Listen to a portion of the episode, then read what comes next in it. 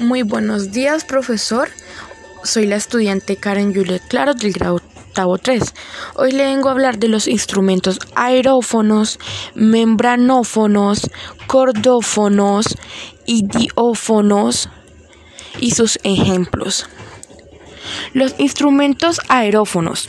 Un aerófono es un instrumento musical que produce sonido principalmente al hacer vibrar un cuerpo de aire sin el uso de cuerdas o membranas y sin que la vibración del propio instrumento aumente considerablemente el sonido. ¿Qué son los instrumentos membranófonos?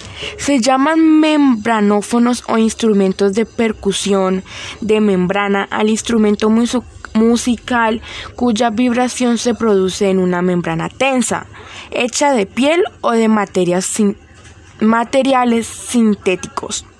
A veces pueden tener dos membranas tensas como en el caso de algunos instrumentos cilíndricos que tienen un parche en cada extremo. ¿Qué son los instrumentos cordófonos? Los instrumentos de cuerda o cordófonos son instrumentos musicales que producen sonidos por medio de las vibraciones de una o más cuerdas, usualmente amplificadas por medio de una caja resonancia. ¿Qué son los instrumentos idiófonos? Un idiófono, según la clasificación de